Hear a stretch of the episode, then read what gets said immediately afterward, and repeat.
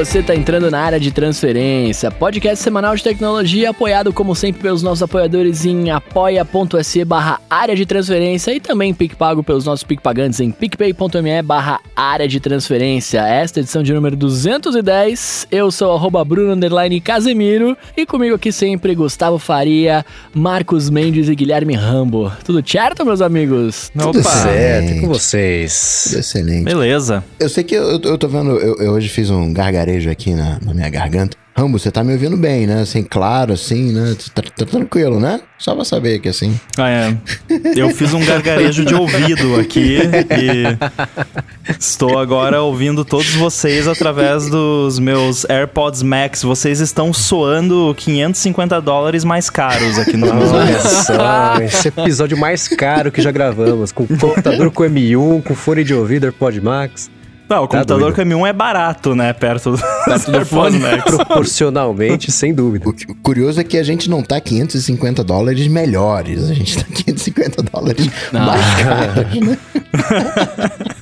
Ô Rambo, quero saber o seguinte: é confortável essa almofadinha aí? Cara, a almofadinha é bem confortável. É, eu, eu tinha essa preocupação, porque eu tenho esse problema com fones over-ear, né? Tipo, o Beat Studio que eu usava antes, eu usando assim por umas duas horas era ok. No finalzinho, assim, tipo, quando a gente grava um ADT, no finalzinho já começava a me incomodar. A, o Beat Solo Pro que eu tenho também, eu uso por meia hora e já começa a doer a orelha. Os AirPods Max, acho que o maior tempo que eu já usei contínuo foi umas 4 horas e de boa. Eu só não recomendo ele para ficar fazendo atividades assim, porque ele é um pesadão e tal, então se você chacoalha muito a cabeça, ele tende a se deslocar um pouco, mas para andar dentro de casa e tal é de boa, lavar uma louça ouvindo podcast ainda dá tranquilo, mas se você for fazer uma faxina em casa, acho que não é o fone mais indicado, né? Não, e nem pelo preço, né? Você vai fazer esporte com ele, é, é meio arriscado. Não, com certeza.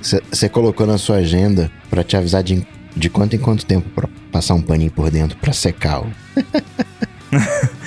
é, então, esse é o, o eu, eu, não sei se eu posso chamar de problema ainda. Porque assim, o que que acontece? Tem muita gente já que reportou isso, muito antes de eu ter eles, que os AirPods Max, quando você, dependendo das condições de temperatura e pressão e umidade do ar, se você usa ele por um certo tempo, se você tira a espuminha dele que fica no ouvido, que é magnética, você pode arrancar, forma uma certa condensação ali dentro, umas gotículas. E eu já vi umas fotos do pessoal com compartilhando bem feias, assim, umas gotas de água, tipo, parecendo uma parede de banheiro dentro do, dos AirPods Max. É, e aí, claro, é preocupante, né? Pô, tá formando essa água ali dentro, será que vai estragar o fone, vai causar algum problema?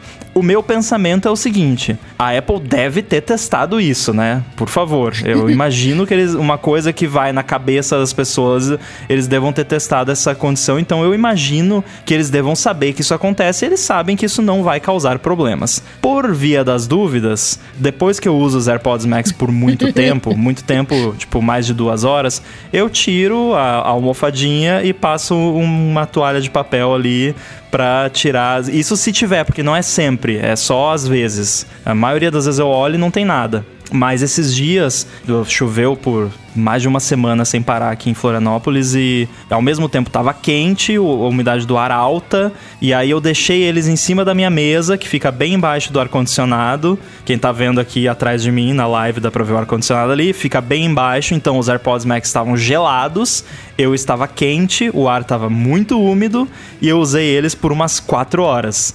E aí quando Sua eu tirei, é, virou um de, de, novo, virou uma destilaria, né?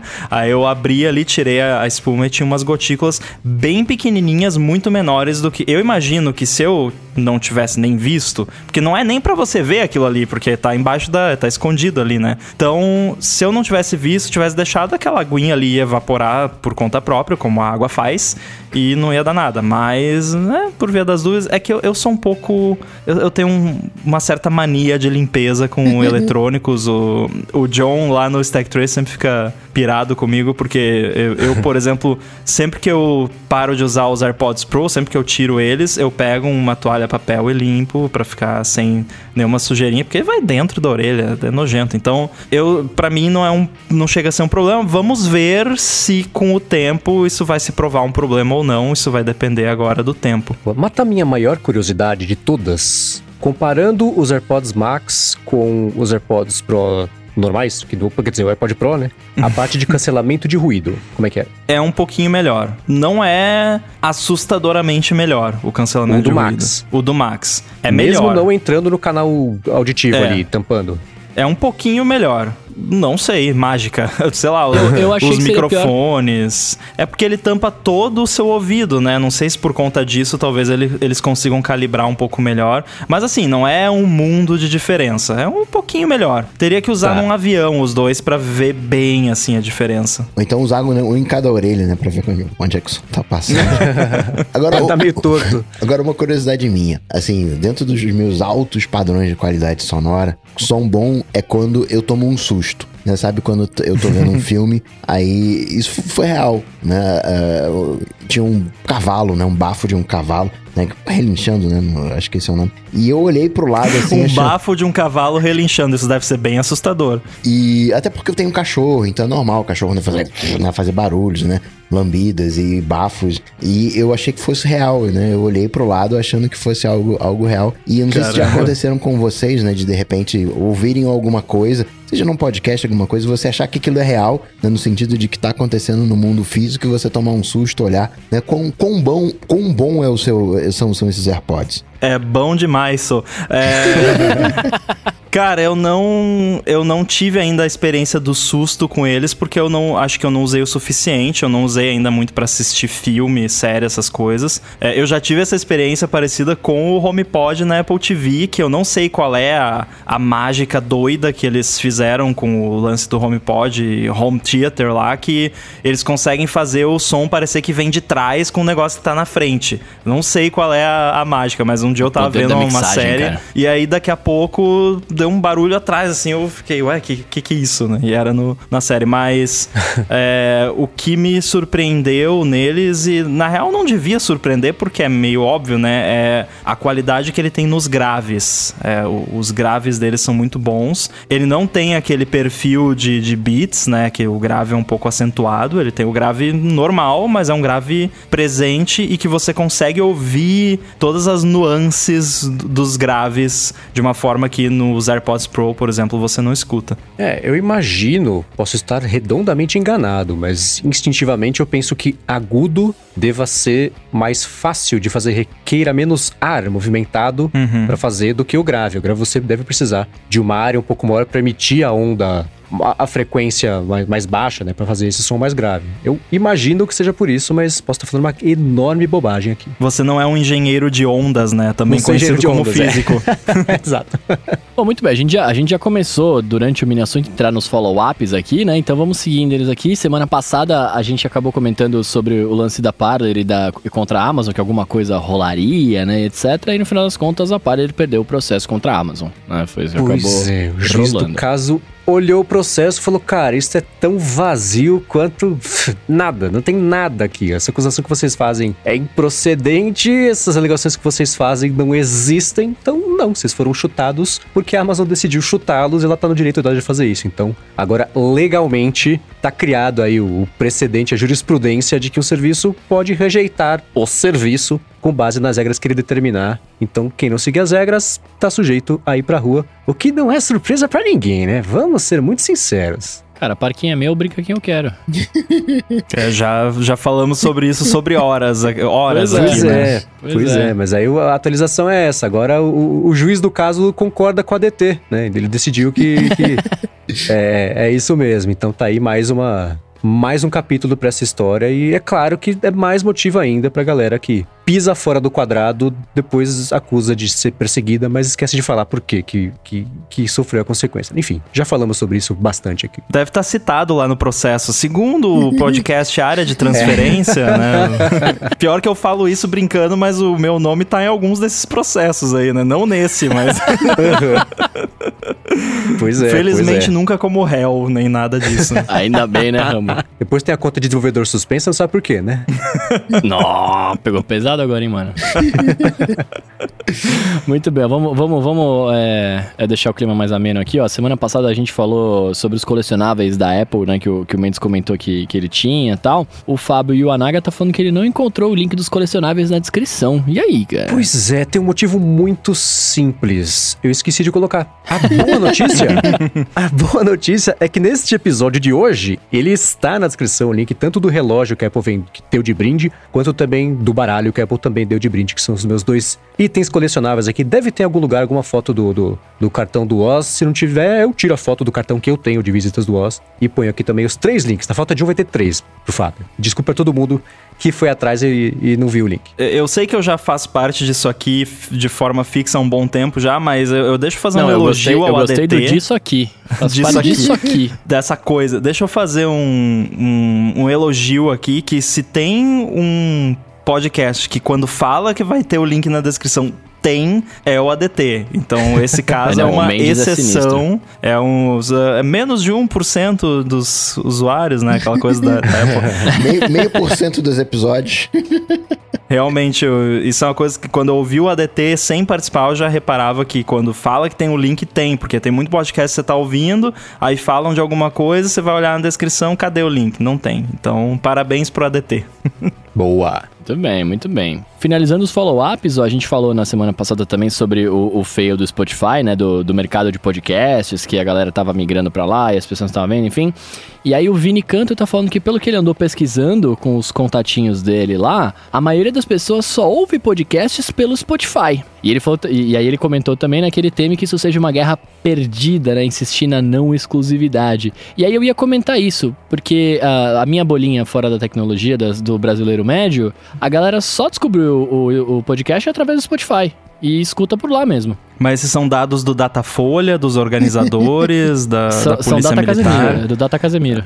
É, não, porque assim, é, tem essa questão, mas é, por outro lado, esse é o lado bom dessas coisas, porque a pessoa pode descobrir podcast e eventualmente acabar ouvindo podcasts de outra forma também. E, e, o Spotify tem a vantagem também que ele não tem só podcasts exclusivos, ele tem podcasts abertos também, como é o caso do ADT e de muitos outros. Então, isso acaba sendo algo positivo, porque introduz pessoas ao mundo dos podcasts que normalmente não ouviriam. E se o preço disso é alguns podcasts virarem exclusivos e eu não escutar mais, paciência, né? Mas uh, eu discordo que é a maioria das pessoas, é a maioria das pessoas que você convive, né? Então, não, é. Tem que ver aí essa, esses dados aí, então stop the count. Não, mas é que a gente, a gente já falou isso algumas vezes, né? E, e, assim, o podcast tinha público, claro que tinha, sempre teve e tal, mas era um público muito menor do que tem hoje, querendo ou não, né? Com os youtubers gigantes fazendo podcast, etc. Hoje todo mundo sabe o que que é, né? Antigamente você já tinha que explicar o que que era, tal. Antigamente não, né? Até, até sei lá, o ano passado, no retrasado, você falava, ah, tem um podcast para quem nunca tinha ouvido falar, você tinha que ficar explicando. Hoje, pelo menos, as pessoas conhecem, né? Mas eu acho que o, o nosso lance aqui nunca foi o fato do Spotify, do Spotify ter podcasts, e sim da briga pela exclusividade, né? Tipo, de querer cercear a, a produção e etc, né? Ah, tem uma coisa, é, é, difícil quando a gente começa a falar sobre um tema aqui, eu acho que eu expliquei alguma coisa, a minha ideia, mas aí eu mudo de assunto no meio do caminho. Então, eu achei que na outra semana eu tivesse feito um excelente trabalho em explicar o que eu achava sobre esse assunto, mas eu parei na metade do caminho. Vou tentar explicar o caminho inteiro agora. pra gente que escuta podcast. Na verdade, pra gente que.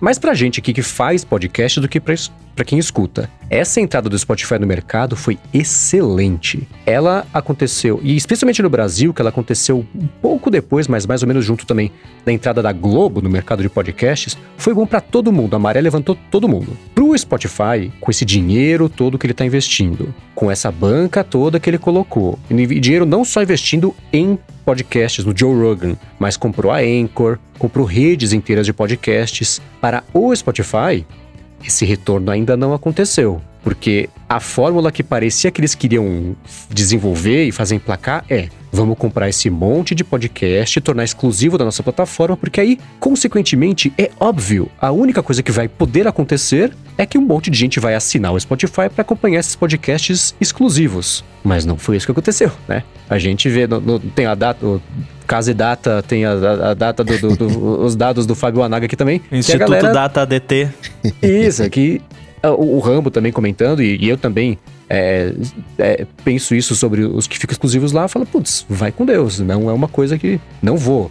deixar de assinar o Apple Music para assinar o Spotify para acompanhar um podcast. Então, pra gente, tá ótimo. Eu, nada poderia ter, poderia ter sido melhor do que uma empresa do tamanho do Spotify, com o número de assinantes do Spotify, entrar no mercado de podcasts, investir, trazer gente para cá, fazer a galera saber o que, que é, escutar todo dia, toda semana. Mas pro Spotify, eu não sei até onde tá valendo a pena. Os investidores não sabem também que eles estão começando a cobrar o Spotify pro resultado. Então, insistir na não exclusividade, por enquanto ainda não me parece uma guerra perdida. Acho que insistir na exclusividade me parece uma guerra em vias de ser perdida. Vamos ver. Vai que alguém acha alguma fórmula aí que vai fazer isso dar certo. Você vê aquela. Como é que chama? Luminary também, que não para de pegar dinheiro emprestado e vazar dinheiro e. É, é, é o próximo Quibi, eu tô dando um pouco mais, né? Mas. Né, é, é assim é, é bom para todo mundo que faz, melhor para todo mundo que descobre que vai passar a escutar. Mas pro Spotify mesmo, por enquanto, tem sido um grande ralo de dinheiro. Agora, eu vou ter que concordar com o Vini Canto e dizer que sim, é uma maioria. Não uma maioria qualificada, não uma maioria absoluta, mas eu tô aqui com dados que dizem o seguinte: Overcast tem 6% do mercado, né? 6% das pessoas ouvem no Overcast. Pocketcast, os mesmos 6%. Deezer tá na frente do Pocketcast e do Overcast com 7%. O Google Podcasts, 16%. Apple Podcasts, 20%. E Spotify, 25%. Então, um quarto das pessoas ouvem podcast no Spotify. Na maioria. Ó, o Coca trouxe dados de verdade. É, muito eu- bem. Né, o Sim, ramo, o eu ramo queria desconfiou do muito meu saber- instituto, tá aí. Desses 25%, quantos são migrados pro Spotify, quantos são ouvintes novos que chegaram no universo dos podcasts, porque o Spotify tá lá. Eu acho que dos 25%, 99% é, é que chegou que tava lá. Não foi, com, não foi com a galera que migrou por É. causa do seu podcast. Tomara, mais gente ouvindo. É. Isso faz, faz Mas algum olha só. sentido porque eu tenho aqui dados de 2019 e 2020. E o que se vê é um crescimento né, do, do mercado. Então parece que quem ouvia no Pocket Cast continua ouvindo. Claro que vai ter uma migraçãozinha. Mas o Pocket Cast não perdeu o mercado, entendeu? O Pocket Cast cresceu, né? o mercado como um todo cresceu. Então parece que é alguma coisa assim de conhecer, né? Vai ter uma, uma galerinha migrando, assim, óbvio, mas a grande, né, o grosso parece que a galera né, que tava no Spotify e tem um negócio aqui, né? E continua usando. É, isso é perfeito, porque o, o mercado não é um jogo de soma zero. Você pode. O Spotify pode somar ao mercado de podcasts, ele não precisa subtrair, né? Então, isso pode ser muito positivo. Caralho, que louco. Você pegou dado geral do mercado ou informações que você não quer falar de onde são, Coca? Isso aqui é do estatista, isso aí. Ah, tá. É, porque eu olhei, acho que eu não vou dizer nada que seja muito confidencial aqui, eu tipo digo também tranquilo. Sobre o loop matinal. Tá muito dentro do que você falou, essas porcentagens todas Spotify, depois Apple Podcasts, Google Podcasts. Curioso que o Castbox, que eu vou confessar que. Ah, não. Não, o iCast, né, que é o brasileiro. O Castbox eu não conheço, então. Tá na frente até do, do Overcast. O que eu achei que não seria o caso, porque ouvinte de tecnologia geralmente tá um pouco mais ligado nisso, e quando é o iOS geralmente é Overcast, mas não. Ó, Spotify também já passou uh, o Apple Podcasts pra quem escuta o loop matinal. Tá, mas, mas era isso que eu ia falar. A, a gente fala que a gente reclama do lance da exclusividade, etc., porque a gente não quer mudar os nossos hábitos de, de escutar podcast, porque a gente escuta faz tempo. Vocês falam um monte de player de podcast e eu sou nativão ainda. Eu fico ouvindo no, no, play- no podcast da Apple. Então é meio que isso, mas. Pra quem descobriu a partir do Spotify, o cara vai ouvir no Spotify, tá ligado? Não tem muito o que, o que fazer. Provavelmente o cara que descobriu podcast no Spotify acha que só tem podcast no Spotify. É, Exatamente, é, exato, exato. Ele se pergunta por que, que não chama Spotcast, né? o- Agora, eu tô dando uma olhada nos dados do Stack Trace aqui, e aí a gente vê uma diferença muito grande, porque o Spotify nem aparece na lista dos top aqui. e o primeiro, maioria esmagadora, é o Overcast. Em segundo lugar, o Apple Podcasts. Em terceiro, o Pocket Casts. Em quarto, Castro, e aí tem uns, uns menores. O Spotify não chega nem a aparecer nas estatísticas. Mas você tá vendo o agregado ou o último ou penúltimo episódio, por exemplo? Não, geral, geral desse ano. Tá. Que é um mês, basicamente, né? Hum. É, mas olha só, você que tá nos ouvindo aí, se a gente ficar exclusivo do Spotify, vá nos ouvir no Spotify, pelo amor de Deus. É, até porque a gente vai estar rico daí. Exatamente, Exato. eu não estarei gravando debaixo da minha cama. É, Agora, falando em ficar rico, vocês viram a coisa maluquíssima que aconteceu essa semana tá acontecendo ainda. Começou com a GameStop e o Reddit, mas já começou a expandir. Hoje que estamos gravando aqui a AMC também, que a galera do Reddit conseguiu transformar a bolsa de valores num grande esquema da Natura e da Mary Kay, assim, um esquema de pirâmide, né, virou Herbalife. É insano, cara, o que tá acontecendo. Vocês viram mais ou menos o que aconteceu? Eu posso tentar de uma forma bastante estabanada aqui explicar o que rolou. Olha, eu, eu confesso que eu entendo na minha cabeça o que aconteceu, mas eu não sei explicar. Então, por uhum. favor, explique. Tá, uma, assim, eu vou fazer uma recomendação, na verdade, antes de explicar o seguinte. Tem o podcast Stock Pickers, né? Que é, ele é bem famoso, referência sobre isso e eu perguntei pro, pro Thiago Salomão, que, que apresenta, se eles iam fazer um episódio sobre isso em breve. Eles comentaram, ele falou que, episódio não, mas nesse sábado vai ser uma newsletter. Na newsletter deles vai sair uma matéria bem completa sobre isso, então vou deixar, e vou deixar mesmo aqui na descrição o link pra newsletter deles, para quem quiser se deles, né, para quem quiser se aprofundar sobre isso. Agora, a gente aqui que acompanha de orelhada esse mercado, e eu acompanho bem de orelhada, é, vou tentar explicar então o que aconteceu e eu vou cair no erro de querer explicar uma parte conceitual que geralmente é meio pentelha de explicar, é meio chata de explicar, mas vamos lá, né? Que é aquele negócio de ação emprestada que eles chamam em inglês de short the stock. Uhum, uhum. uhum é o seguinte: você pode comprar uma ação, né? Você compra e espera que ela suba, e a hora que ela sobe, se você vender, você vai lucrar, certo? Existe o contrário disso, que é quando as pessoas apostam que a ação vai cair, aposta contra a empresa. E aí, isso já é uma gambiarra que, que só essa galera conseguiria ter desenvolvido. É o seguinte: eu, eu imagino que a empresa tal, a ação dela vai cair. O que, que eu faço? Eu vou lá no, no, no, nos corretores de ação e falo assim: você me empresta. Você não compra, você pega emprestado a ação Aí, hora que a ação, pelo valor X, né? Sei lá, 100. Aí, hora que a ação cai para 50, você vende as ações e você devolve a ação pelo preço original e fica com lucro. É mais ou menos isso certo? Que gambiarra. Mó gambiarra. O que acontece? Se a ação cair, beleza, você apostou contra a empresa, você lucrou com isso. Só que se a ação sobe, você vai ter que vender as ações por um preço mais caro do que você pagou, o que significa que você vai ter prejuízo para devolver as ações e você perdeu dinheiro, certo? O que, que aconteceu com a GameStop? A galera. Teve um. Parece. Eu, eu procurei bastante sobre isso, que eu acho muito legal esse tipo de assunto, apesar de entender pouco. É, é, é tem um cara lá que no ano passado, no, em 2019, já é, não é mais ano passado, no Reddit falou, gente, o preço da ação da GameStop. A GameStop é uma loja que era de troca e venda e compra de, de, de videogame, de, de, jogo, cartuchos, loja fitas, física, né? CDs e afins. É loja física. Loja física, é. é. Tipo a blockbuster dos videogames com, com usados. E tava, sei lá, 3 dólares a ação. Ele falou, gente, tá muito baixo, porque, pô, tudo bem, a loja física tá morrendo desse jeito, mas eles têm, estão recebendo investimento de tal, acreditam muito no futuro deles na parte online, não sei o que lá, eles venderam algumas unidades, blá blá blá.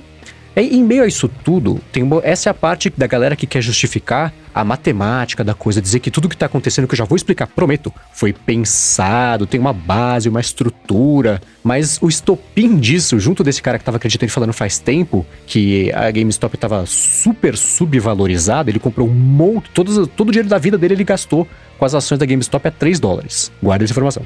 Aí mais recentemente, o que aconteceu? Um desses fundos gigantescos de investimento fez uma dessa aposta ao contrário, pegou, fez o short da, da, da ação, né? Pegou emprestada a ação e, e recomendou, ó, já vai cair um monte essa GameStop, tá, já faliu, já era, já acabou, a loja física tá ultrapassado, esquece. E aí, a galera do Reddit, né? Os gamers, que você sabe que é um, é, é um perfil de público que quando se engaja numa ideia, especialmente se for pra tazanar a vida de alguém, essa galera consegue fazer com sucesso e com, com né? Ainda com, mais com gamers muita... do Reddit, especificamente, exatamente, né? Exatamente, exatamente. Então, tem isso também. Então, o que, que, eles fizeram? Basicamente, combinaram de todo mundo comprar as ações da GameStop como se não houvesse Meu amanhã. Meu Deus! Isso fez o quê? O preço das ações da GameStop subir. E elas já valorizaram. Ó, pra vocês terem uma ideia, elas valorizaram só ontem 134%. Só ontem. Nossa, que 134%. O que significa que a galera que investiu contra, que fez o short, né?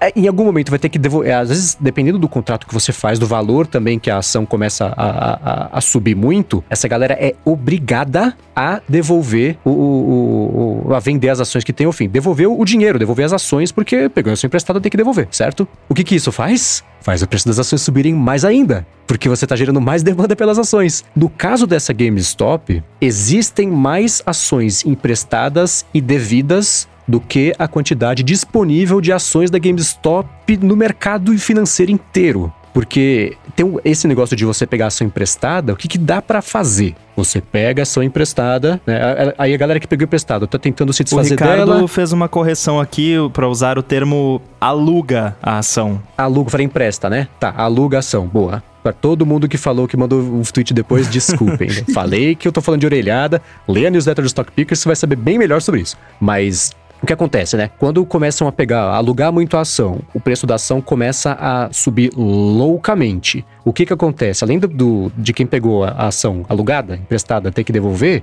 quem também está ali negociando as ações costuma querer mais ação. O que, que pode acontecer? Aluga a ação, só que está alugando uma ação que já está alugada. Então está alugada duas vezes a mesma ação. E é por isso que você tem mais aluguéis de ação do que as ações que estão ali no, no, mercado circulando. Então, o resumo da ópera disso aí da GameStop é o seguinte: ninguém sabe exatamente onde vai parar o valor das ações, porque tá num loop infinito de valorização, né? Aquele cara que comprou as ações a 3 dólares tá milionário, porque elas estão valendo 347 dólares enquanto a gente tá gravando aqui o episódio, né? Eles tinham comprado 50 mil dólares de ação a 3 dólares, tá? 347. Então, é, é, e tudo isso por quê? Porque a galera do Reddit juntou as forças e a desocupação da vida e Não resolveu fala dar assim. uma lição nos investidores profissionais que apostaram, que ousaram apostar contra a loja física de jogos. Aí o que aconteceu? A galera começou a perder a, começou a perder a graça, passou a notícia da GameStop e falou assim: tá, qual outra ação que tá morrendo aí de rede de coisa que tá morrendo, que estão batendo jogo apostando cara. contra. Sabe o que eles foram fazer? Fizeram a mesma coisa com as ações da AMC, o cinema que a gente falou que tava falido há umas semanas. Começaram a fazer exatamente a mesma coisa. Então, ontem, que a gente tá gravando aqui episódio, hoje, né, que tá gravando aqui episódio, as ações da AMC subiram 300% pelo mesmo motivo. E vai acontecer a mesma coisa, que estão apostando contra as ações dela um tempão. Tudo isso do Eu tô Reddit. tentando lembrar aqui se eu não comprei ações da MC. Porque eu, eu, fiz um. Eu, eu fiz um, uma- um. um rancho de ações eh, uns tempos atrás. eh, porque agora você pode comprar ações eh, da, da Bolsa Americana no Brasil. né, No esquema lá que eu esqueci o nome. E, e eu fiz uma. eu- eu- a minha compra foi totalmente voltada em empresas que se ferraram por causa do, do Covid, basicamente. Então eu estou apostando que as coisas vão melhorar num futuro próximo e que essas empresas vão Uhum. valorizar. Então eu comprei um monte, comprei um monte de empresa aérea, empresa de turismo. Não sei se eu não comprei, eu tenho que dar, tenho que entrar, vou entrar não, não vou entrar agora aqui, mas eu vou entrar porque eu fiquei curioso agora. Agora, é, brincadeiras à parte, hahaha, divertido, engraçado e tal, isso é legal, né? Isso que essa galera fez. Não, isso, Por isso quê? é. to- Cara, então, é, eu, eu tenho uma vaga lembrança, de novo, não sou especialista em leis, muito menos americanas, enfim. Mas é, isso não é tipo você conspirar co- contra o mercado, alguma coisa. Não sei, é isso que porque eu ia falar. Porque tem um lance que você, você manipular ações É. pra obter um determinado resultado é ilegal. Tipo, é por isso que, por exemplo, o Elon Musk lá tweetando besteira e causando Exato. né, problemas com as ações O lá. Musk deu, deu tweetou problema. sobre a GameStop, ele ajudou a subir o preço da ação. Pois Óbvio, é. né? E aí o Musk tem também outros seguidores que, que, que gostam muito do que ele fala e vão atrás, né? Então juntou tempestade perfeita, né? O que você tem nesse caso aí, é, eu tenho certeza, tem um cara que eu assisto no YouTube que eu não, lem não lembro o nome agora, que ele é advogado, ele é lá dos Estados Unidos, ele faz vídeos explicando pra leigos. assim, Eu tenho certeza que ele vai fazer um vídeo sobre esse assunto, porque me parece aí que você tem evidências claras ali por escrito de um monte de gente falando vamos manipular o, o mercado de ações para obter este resultado. Eu tenho quase certeza no meu conhecimento limitado de como as coisas funcionam por lá, que isso é ilegal e que pode ser que acabe gente indo presa nessa história aí, porque não sei, tá, tá meio estranho isso aí, é, é, não sei, eu, eu tô desconfiado. Ah, Isso me lembrou uma história, eu, eu não lembro os valores ao certo, mas o, teve um lance que o, acho que a Eletrobras, as ações valiam sei lá, um centavo, aí o Lula num discurso lá falou, ah, quem sabe a gente reativa a Eletrobras, e aí subiu pra dois reais a ação, sei lá. Galera que tinha foi a loucura, né? No, no bom sentido. Então, Hum. é, é engraçado essa, mas sei lá, eu, eu, eu não sei, me cheira errado isso, assim, né? Parece É, que tá vai, com- dar, vai dar ruim.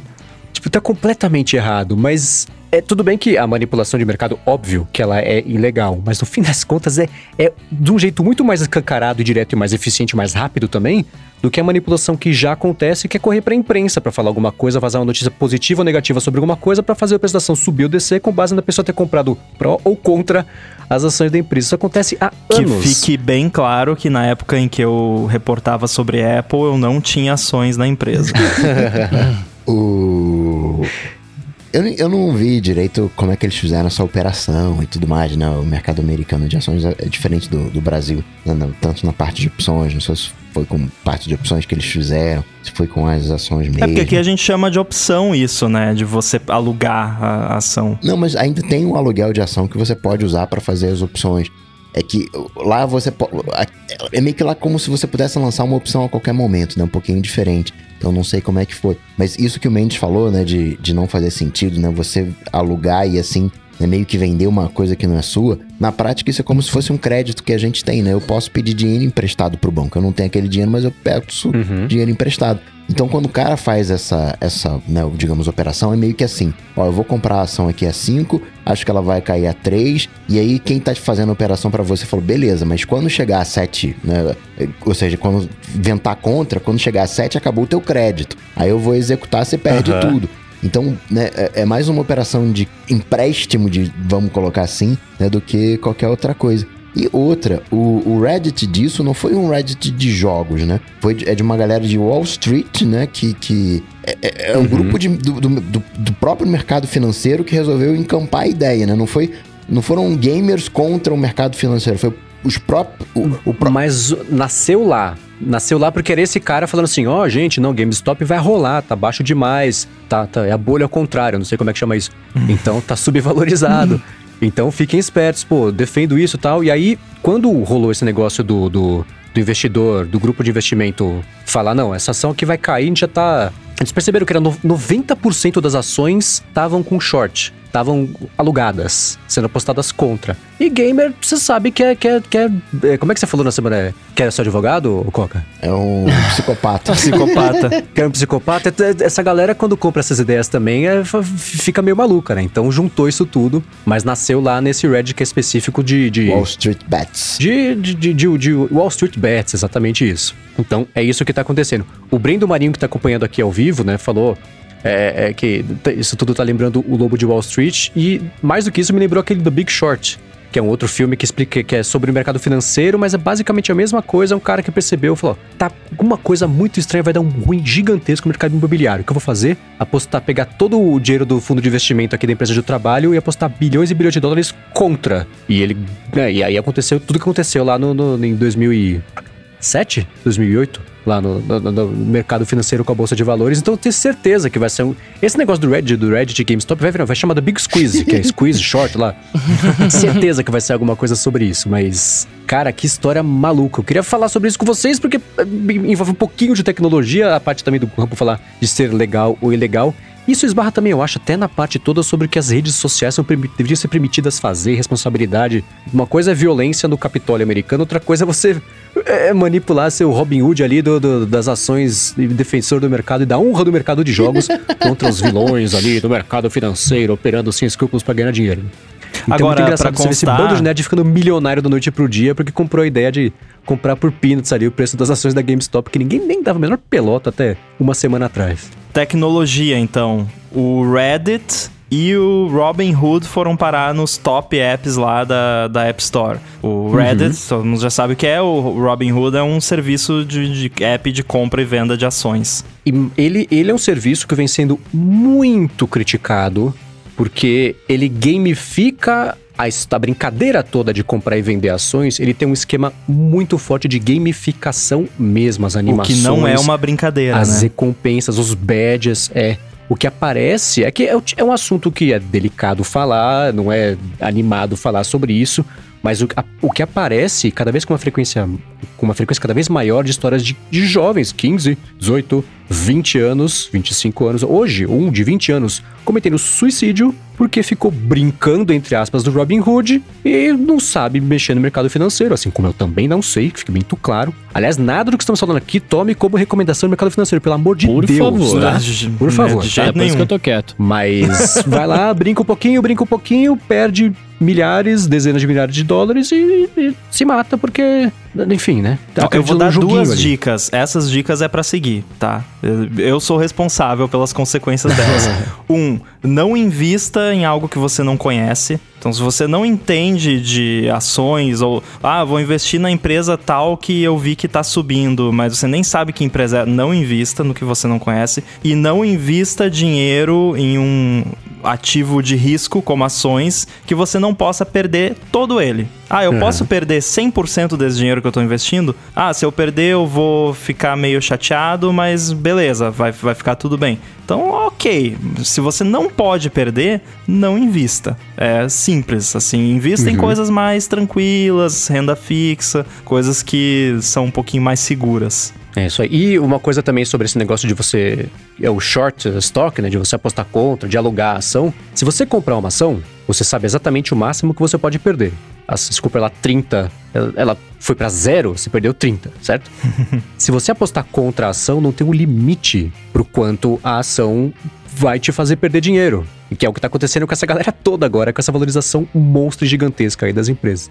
Então, assim, né? Se eu, fosse- se eu morasse nos Estados Unidos, eu tinha colocado um pouquinho ali dessa grana na, na- na GameStop só pra ver o que acontece. Eu pensaria em apostar na BlackBerry, que logicamente vai ser a próxima, né? Que eles cansarem de investir na AMD também. Mas não toma isso como recomendação, pelo amor de Deus. É, eu mas- vejo muita gente que encara o mercado de ações e o investimento como um get rich quick scheme, né? Um esquema de ficar rico rápido. E não é isso. É, pelo menos não é pra mim, e acredito que pra maioria das pessoas sensatas, é uma forma de você valorizar o seu patrimônio ao longo de tempo. Não, ah, vou vender hoje, daí eu já vendo e já compro. Tem gente que faz isso e ganha dinheiro? Tem. Você vai ganhar dinheiro fazendo isso? Não. A- aceite. Você não vai. Então, with it. use como mais uma ferramenta pra você, daqui uns 20, 30 anos, ter um dinheirinho lá pra você poder fazer. Aí, de repente, você compra os AirPods Max e não, não é um idiota que nem eu.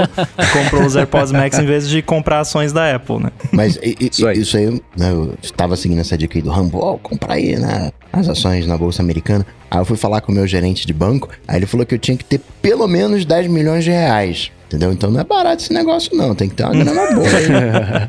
Investido. Não, mas no BDR, que foi o que o Rambo falou do, do- do- desse jeito novo aí, que o Brendo Marinho e também quem aqui, o Everton Souza falou, que é o BDR. Pode ter menos, tá? É, Não, não, não. não é tudo isso, não. Infelizmente. Não, tô, não, tô, tô brincando. O- o- era um milhão de, de reais pra BDR e agora acho que tá 800 mil pra você investir. Mas acho que é só uma declaração de próprio punho. Você fala, ah, eu tenho sim, pronto, e, e deixa. Pelo que eu ouvi falar.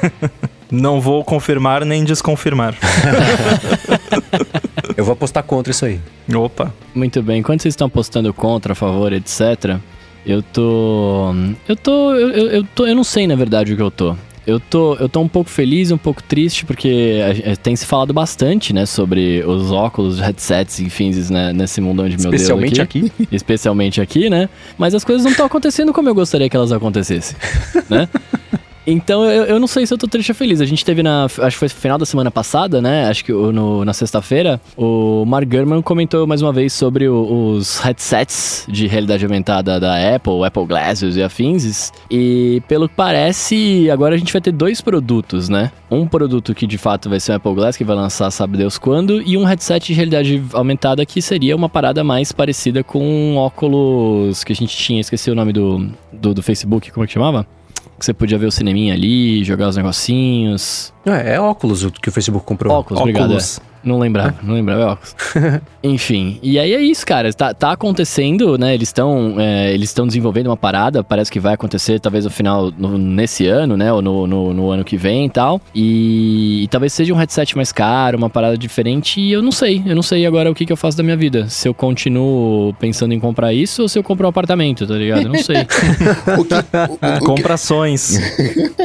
o O, que me deixou encafifado com essa história também foi que o Don Ritchie, ele deixou de ser um chefão, né? né? Meio que, eu não sei se jogaram ele de lado ou não, falaram que é um projeto especial. E aí eu fiquei com dois pensamentos aqui. Será que foi ele que arrancou o MagSafe, o, a USB-A, o HDMI? Olha... Dos MacBooks. Aí falou, ó, sai daqui, você fez tudo errado. E aí, de repente... Meteram um Forstal nele, né? É, e aí falou, ó, faz esse óculos aí pra gente, aí vai ser teu último projeto. Ou seja, se é uma despedida, ou se pegaram o cara e falaram, ó, vou, de- vou isolar você, porque esse projeto aqui é importantíssimo, você não vai fazer mais nada. Deixa aquele cara lá, né, esse John aí, né, ele cuida do, do, do, do- resto aí. Você vai focar nessa parada aqui, nesse headset, nesse óculos, e vai fazer uma parada mágica que vai deixar o, o, o João Ivo arrancando os cabelos. Tem que passar café. Mas ia ser com pinça, né? De arrancar os cabelos do João Ivo. Ó, não fala assim, cara, que eu tô igual a ele. Eu também, aí. Ah, mas então, o que que mudou desde a da nossa última conversa desse assunto? Nada, né? Assim, acho que talvez a perspectiva de timeline de que vai demorar um pouco mais do que a gente achava, e- mas aí o Bruno vai ter mais tempo pra juntar o dinheirinho dele lá. É, né? Pois é. É, Essa história tá ficando cada vez mais estranha, eu acho. Porque ele, ele- o, ele- o Gurman confirmou o que o Rambo falou. Foi, saiu na quinta ou na sexta-feira essa, essa matéria, a última do Gurman sobre isso. Ele, confirmou, ele reafirmou uma coisa que ele tinha dito, mas que o Rambo lembrou muito bem. Que o Gurman já tinha falado que ia sair primeiro um headset imersivo e depois, no segundo passo, o- os óculos mesmo, né? E aí, eu tô cada vez mais convencido, por culpa do jornalista Jason Snell, que eu comentei também na semana passada, que esse primeiro headset imersivo, ele vai ser vendido como... O Gurman falou, ele vai ser caro, ele vai ser parrudo, vai ser bem high-end e vai ser de nicho. Isso tudo ainda pra mim fecha com a ideia de que essa primeira geração, ela é pra desenvolvedores, assim como mas vai o ser um produto. Pro. Vai ser um produto porque vai ter os mané, tipo, a gente vai comprar mesmo assim. É. Será? Mas- Não, então, não, peraí. Não, porque o, O assim, o, o propósito- ZTK do, do Apple Silicon é pra desenvolvedores, mas ele não é um produto. Não pode qualquer um ir lá e comprar. Esse aí vai estar lá na Apple Store. Se você for Sim, maluco, que ele- você compra. Que ele falou que espera que venda, tipo, um por dia. Que a Apple espera vender, tipo, um por dia por Apple Store. Que não é uma coisa gigantesca, mas ainda assim. Ou eu é- gostaria de vender um por dia disso aí, que provavelmente vai custar De 2 qualquer mil coisa. dólares. É. É.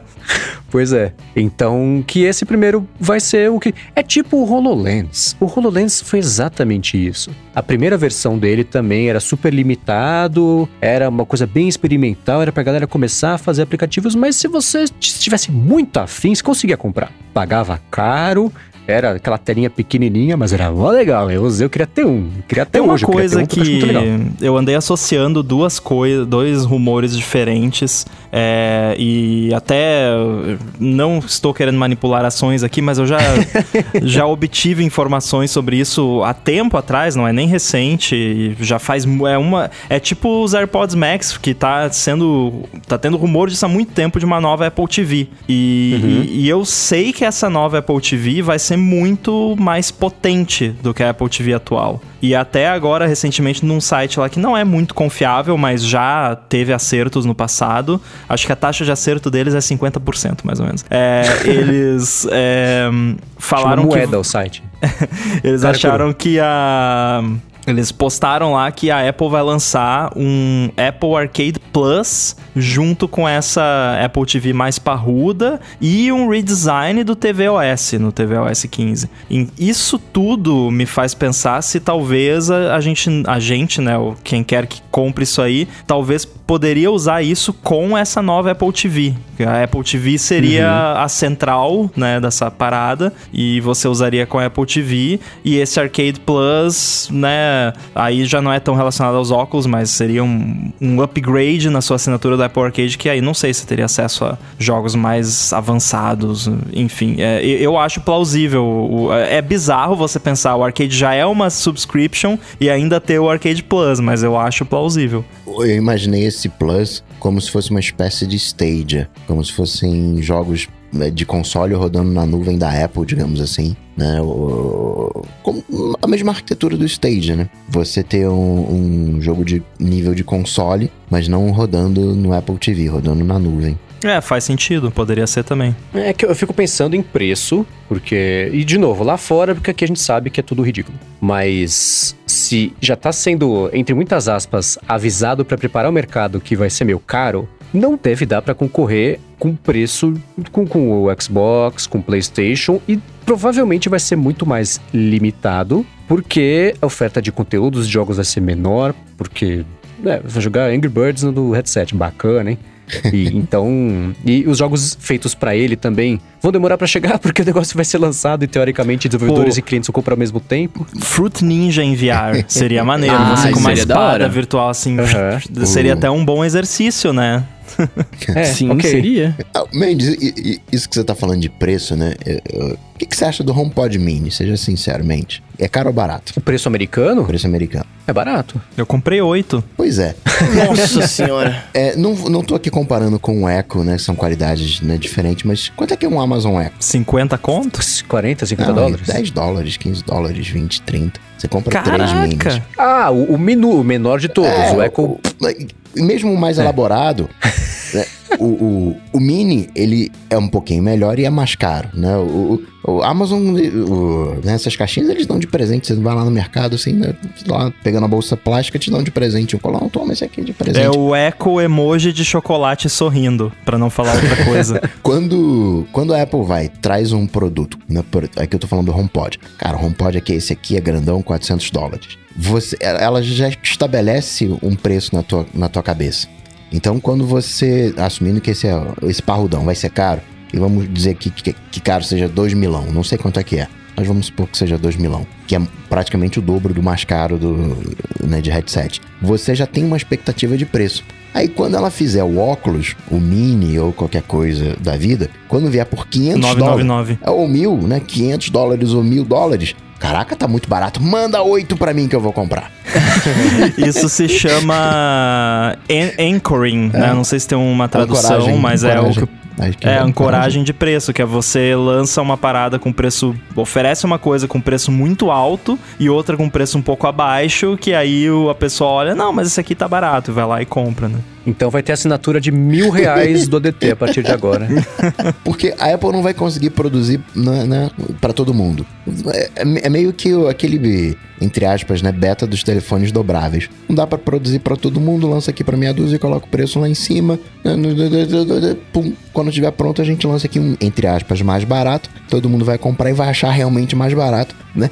É mais fácil você começar cobrando caro e depois baixar o preço do que você começar com o preço lá embaixo e subir. né? É mais fácil você começar com o HomePod caro e depois vir com o Mini, entre aspas, barato, do que você começar com o Mini barato e depois lançar um mais caro que ninguém vai querer o mais caro para por que que eu vou comprar esse aí de 400 É, dólares? convencer É, as pessoas a comprar é, faz sentido. né? Compra esse Mini aqui, né? Até porque demora pra consi- você conseguir fazer mais barato, né? Então, se a Apple quer molhar os pezinhos nesse mercado, faz sentido, vamos lançar agora. Não dá pra ser mais barato, não vai dar pra fabricar pra vender pra um bilhão de pessoas. Então, vamos fazer agora. Os desenvolvedores já então tem essa história do desenvolvedor junto também e do entusiasta, né? O que no caso da Apple é gente pra caramba. Isso vai vender muito. Você vai lá no site da Apple pra comprar, vai estar entrega pra daqui seis meses e o pessoal vai continuar comprando. Ainda mais agora que a Apple viu, né? O Timóteo viu a galera comprando. Né, que gamer é tudo, né? Tem grana, né? Salvou a GameStop. Né, Vai chamar os gamers ali, né? Ah, não, isso aqui é pra jogo, é pra jogo, é muito bom pra jogo. A galera vai encampar a ideia. Ah, mas você fa- fala que é pra jogo, etc. Eu fico pensando aqui se realmente valeria é, a experiência pra jogar pelo, pelo preço, tá ligado? Porque por Não, muito não menos- valeria, porque isso é um produto É. pra desenvolvedor. Não, não, mas mesmo, mesmo depois que desenvolveu, beleza, vai rolar, eu tô pensando depois, né? Pronto. Não, mas o Glass não vai ser pra jogo, pelo menos não primariamente. Pelo menos não é o que eu imagino. Eu não imagino a Apple lançando os óculos, né, esses de você usar no dia a dia, como o, o principal, a principal recurso é pra jogo. Eu não vejo dessa forma. Vai ter jogo? Vai, óbvio que vai, mas eu não vejo isso como sendo o foco. Assim como o Apple É, Watch não é Watch. jogo, né? Exato. Mas E- tem. E, e outra coisa, Bruno, é. Exato. Eu vendo meu carro, eu não compro esses dois microfones de, de luxo que você tem aí, entendeu? Né? Quando a Não, pessoa tem, compra sim, que curte, tem interesse, ela gasta grana, entendeu? Eu não vou gastar, sei lá, grana n- n- n- n- nisso, mas se for uma parada que eu curto, eu gasto grana, né? Todo mundo gasta grana em alguma coisa. Todo mundo tem grana e todo mundo gasta grana onde não devia. A questão Ah, certeza. é que É que nem a pessoa que fala, pô, mas você gasta uma fortuna aí com iPhone todo ano. Aí eu pergunto, quantos pares de tênis você tem? É, Ah, uns 15. é, daí você vai olhar, é tudo Nike, tudo tênis caro. Isso vai somar o que a pessoa compra de tênis num ano, dá mais do que o meu iPhone e eu só tenho um par de tênis. Então, todo, é que nem o Coca tá falando, as pessoas têm as suas prioridades. Pra e- essa pessoa, 15 pares de tênis no ano valem aquilo e pra mim eu prefiro ter só um par de tênis e comprar um iPhone. Tem gente que compra aqueles consoles, não, não console, né, o volante de para jogar jogo de corrida, o volante mega caro, tem cadeira, tem não sei o que, tem não sei o que lá. O cara gasta mó grana, mas não, não, não compra uh, não sei o que lá porque acha que é caro. Mas né, para isso, né, para ele vale a pena gastar dinheiro assim. Não paga uma assinatura de 6 dólares por ano num aplicativo porque é caro. Não, mas é, é que assim, o, o lance do Rambo, o meu lance com o microfone, isso aqui ainda pra gente ainda é trabalho, né? Ele, ele gera uma grana e tal. Por mais que tenha um prazer ali misturado, é, é um, é um bagulho que tem. É um investimento que tem um retorno, né? No caso do, do, do Glass, no, pra mim, por exemplo, é só pra. Porque eu queria uma, uma vida virtual na minha cara ali e tal, é, é, em, em realidade aumentada. Mas ao mesmo tempo, se for uma parada que não seja socialmente aceita usar na rua e tudo mais, eu, eu fico pensando por que, que eu teria, né? E aí os meus sonhos vão, vão escorrendo, né? Junto com o Ah, sonho mas que eu tô você vai agora. usar na rua só pra esfregar na cara das pessoas que você tinha 999 dólares pra comprar. e, e, uh, ô, ô, ô, Bruno, cuidado aí que você tá falando aí, os gamers estão de olho, porque o que você tá querendo dizer é o seguinte, né?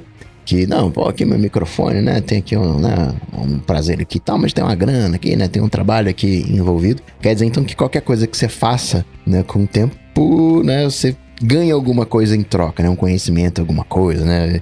No jogo você não ganha nada, né? Não ganha, pô. Eu aprendi a falar inglês jogando Pokémon. Eu, eu, você, tem um- ali uma troca, tá ligado?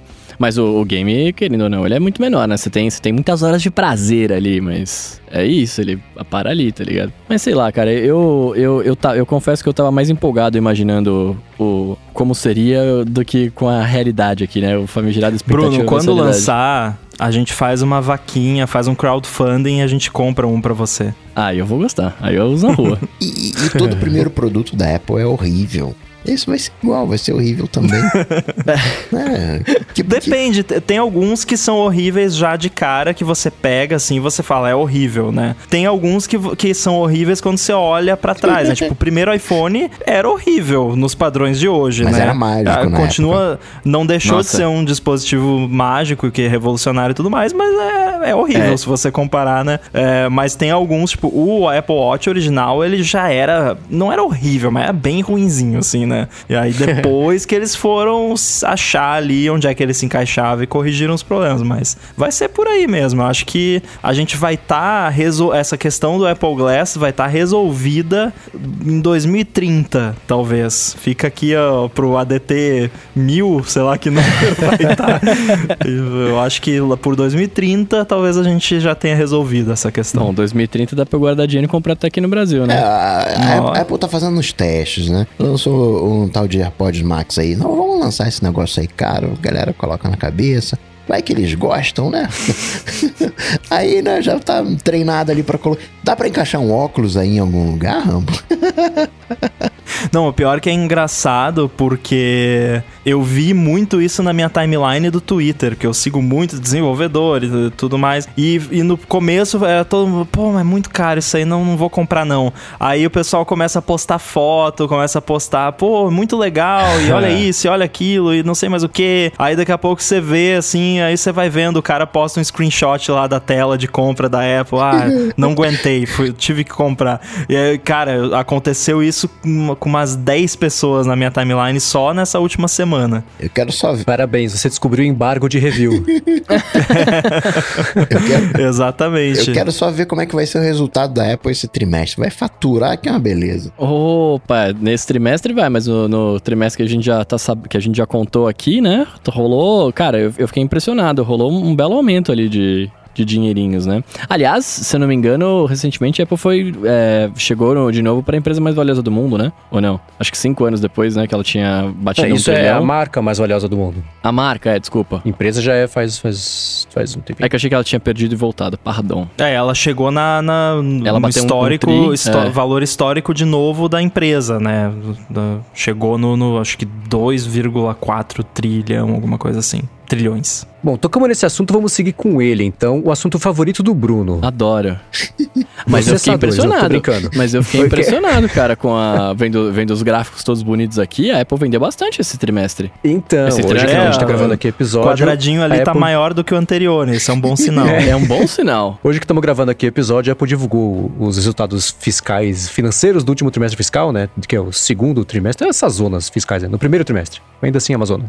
Primeiro trimestre inteiro em, em janeiro, mas enfim. É, e ela teve o maior, no último trimestre, o maior faturamento da história da empresa até hoje. Passou a primeira vez os 100 bilhões de dólares faturados. É, lucro também, melhor lucro, quase 30 bilhões de dólares em lucro. Isso eu vou deixar os gráficos, o link com os gráficos aqui. Mas o principal que eu queria falar, que foi o que mais me impressionou, tem duas coisas. Uma que tá nos gráficos já, que é que o, a, a divisão que mais cresceu em faturamento comparando do último ano pra cá foi o iPad. Pois é. E sabe por quê, né? cresceu 41%. Ah, Porque tem agora um monte de iPad, um monte de modelo, um monte de modelo mais barato, as pessoas estão comprando pra estudar, um monte de coisa, cara. O iPad Air tá mais atraente. Muita gente preci- que precisa de um computador em casa e que não justifica comprar um, um computador, né, um desktop ou um laptop, seja Mac, seja qualquer outra marca. Mas, ah, não, um tablet serve e tablet a gente sabe que iPad, né, os outros tablets não chegam nem aos pés, principalmente para produtividade. Então, é, f- pra mim faz bastante sentido. Mas o Mac não se saiu mal também, não, né? Não, não. O Mac faturou, aumentou em 21% o faturamento e tanto o iPad quanto o Mac, cada um correspondeu 8% do faturamento total, que são aqueles 111 bilhões. Mas o que eu queria, a outra que eu queria chamar a atenção, que isso a Apple nem divulgou nos gráficos, mas que na ligação telefônica lá que o Tim Cook fez com o Luca Maestre e, e investidores, e imprensa e tudo mais, é que a margem de lucro da Apple nesse último trimestre foi de 39,8%, Meu 40% Deus. de lucro no geral. Isso foi um aumento de 160%, 160%. É quase as ações da GameStop que eles conseguiram valorizar Que de um ano pra cá. Em margem de lucro, a parte de produtos foi de 35%, que assim, é uma coisa pra caramba. E a margem de serviços, 68%. Aumentou 150% de um ano pra cá. Serviço é claro que vai ter uma margem gigantesca, porque Apple Music, Apple TV Plus, essas coisas todas, dá pra ter uma margem mesmo. Mas tá vendo só que diferença que faz não colocar o carregador na caixa? Pois é, tá tudo isso graças ao carregador. Agora, é, eu quero fazer uma reclamação aqui pro, pro Timóteo, porque o Marcos comentou do lance da- da- dos trimestres fiscais e tudo mais. Por conta desses calendários bizarros aí fiscais, nós desenvolvedores não recebemos pagamento em fevereiro. Vocês sabiam disso? Pelo menos Não. nos anos anteriores sempre foi assim. É, em fevereiro a Apple não paga, você recebe em março, tanto janeiro quanto fevereiro. Fe- fe- pula fevereiro, fevereiro não existe. Ah, quem tem Nossa. conta pra pagar cada 30 dias? Não, eles que Ah, não. se via. Via. É, Bem-vindo ao mundo do desenvolvedor. O- a- É, então. Mas a- agora, por que, que vendeu tanto assim, né? É, ok, né? É um lucro absurdo. Lembrando que lucro é o gasto com a produção, com as peças, com montagem, paga o salário do Johnny Ive. Johnny Ive não, que não trabalha mais lá, mas paga o salário de todo mundo. Pagou a rescisão, tá pagando a rescisão ainda, paga o certeza. O mas FGTS. paga todas as contas, né? É, é- né? é disso que a gente tá falando. Agora, por que que vendeu tanto, né? A galera, não, economia, não sei o quê. Foi a galera do Reddit, eles estão manipulando a Apple. É, iPhone é o óbvio do óbvio. iPhone novo no trimestre do Natal, concentrado tudo nesse trimestre, porque atrasou no ano passado, né? Acabaram lançando, já estava com os dois pés nesse trimestre fiscal. E o que mais nos surpreendeu foi o iPad. Aumentar 40% em um ano o faturamento numa linha que já está super pulverizada. O que, que aconteceu no final do ano passado? Foi o iPad Air. Cores, que não tinha, né? Volta às aulas, possibilidade de voltar às aulas, que voltar mesmo ninguém conseguiu voltar direito por causa do coronavírus. Mas ainda assim é, é- é absurdo ver o quanto vendeu. E não é só o quanto ele vendeu de, de, de um trimestre para cá, de, de, de um ano pra cá é que pelas, no, no ano passado inteiro eles conseguiram fazer isso. No, no, no terceiro trimestre fiscal no ano passado, cresceu 31%, depois 46%, agora cresceu de novo 41% e reverteu não só umas quedas que tinham no- nos últimos trimestres, mas hum, tá no outro patamar de crescimento sequencial e contínuo e, e mantido. Esse o faturamento do, do iPad no trimestre passado tinha sido já o maior até hoje, agora aumentou em, sei lá, uns bons 15% de, de, de, de, de- de- só da da representatividade dele ali no total. Então é, é o que mais tá me impressionando. Se não fazia sentido nenhum, que eu já falei aqui algumas vezes, essa linha de iPad, agora pra mim continua não fazendo, mas pelo menos tá dando certo, né? Por isso Mas que a Apple é sabe- Apple, eu sou eu, que eles sabem o que eu tô fazendo. Sabe por que que faz sentido? Pelo menos uh, eu consigo ver isso fazendo sentido do ponto de vista financeiro. Porque você tem iPads de, de todos os tamanhos, para todos os gostos e mais, mais importante ainda, para todos os bolsos, né? Então você tem o iPad nada, você tem o iPad mini, você tem o iPad Air, você tem o iPad Pro. O lançamento do iPad Air foi um produto que, além dele ser desejável, eu queria um iPad. Eu tenho o iPad Pro que é tecnicamente melhor que o iPad Air. Eu queria um iPad Air só porque é bonito. É, eu queria um azul. né? não comprei, né? Felizmente. Mas o, Air foi é, lançado em ele é setembro, des- não é isso? é, ele é Foi um produto em setembro. Saiu em outubro, né? Pra de fato comprar. Ele é um produto desejável, você olha, você quer, porque é, é bonito e tudo mais. E é, é o computador perfeito pra quem tá fazendo aula remota, até alguns tipos de trabalho remoto. Pô, pra aula remota você precisa do, do Zoom, tem no iPad, e você precisa de um editor de texto bom. Você tem o Page, você tem o Google Docs e tudo mais. Então o, o iPad é o computador perfeito pra isso. Então, pra mim, é, esse resultado do iPad faz todo sentido. A galera vendo que, pô, vai continuar sendo assim por uns meses, pelo menos ainda. Então, comprar esse tal de iPad aí e dar uma chance pra ele. Não, fora É, que o Samuel Guimarães tá acompanhando aqui ao vivo falou que eu não entendo porque eu não sou pai ainda. Porque ele falou que tem dois filhos e são dois iPads porque tem aulas simultâneas. Então Tá é aí, ó. conta do Rumble. né? Exatamente. É. O, o iPad, ok, entendo. Né? Tinha ali uma demanda reprimida, né? O iPad, né? Ok, entendo. Mac, eu uh, entendo também ali, né? Veio o M1, veio um produto novo. Serviço, né? Vai aumentando né, o número de usuários, vai crescendo. Outros, né? acho que fica na conta do- dos AirPods. Tem os AirPods padrão, os Pro, mas teve os Max também chegando, né? Como novos. Eles Apple não Watch é falaram de wearables separado, eles geralmente eles têm uma categoria wearables, né? Não teve dessa vez? É o outros, é Wearables, Home Automation e blá blá blá. Eles. Ainda é o outros, só que eles estão dando um nome agora pra. AirPods e Pra- Apple Watch, basicamente. Isso, é, é, exatamente. E cabo. No- Carregador, tá, Carregador, carregador. exatamente. Quanto, quanto que cresceu o outros? Qual foi a porcentagem de crescimento do outro? o... Ó, eu sei que ele. O outros foi 12% do total que foi faturado.